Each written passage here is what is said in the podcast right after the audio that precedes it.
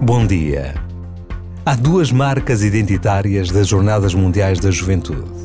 Uma delas é o voluntariado.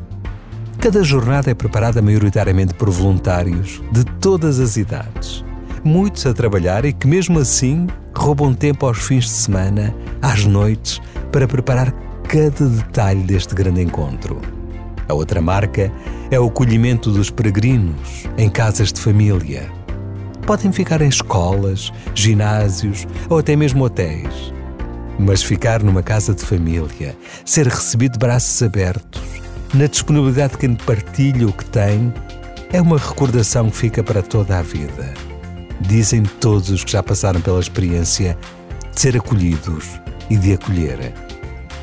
Basta esta breve pausa para agradecermos a Deus a possibilidade que nos é dada de vivermos uma Jornada Mundial da Juventude em Portugal.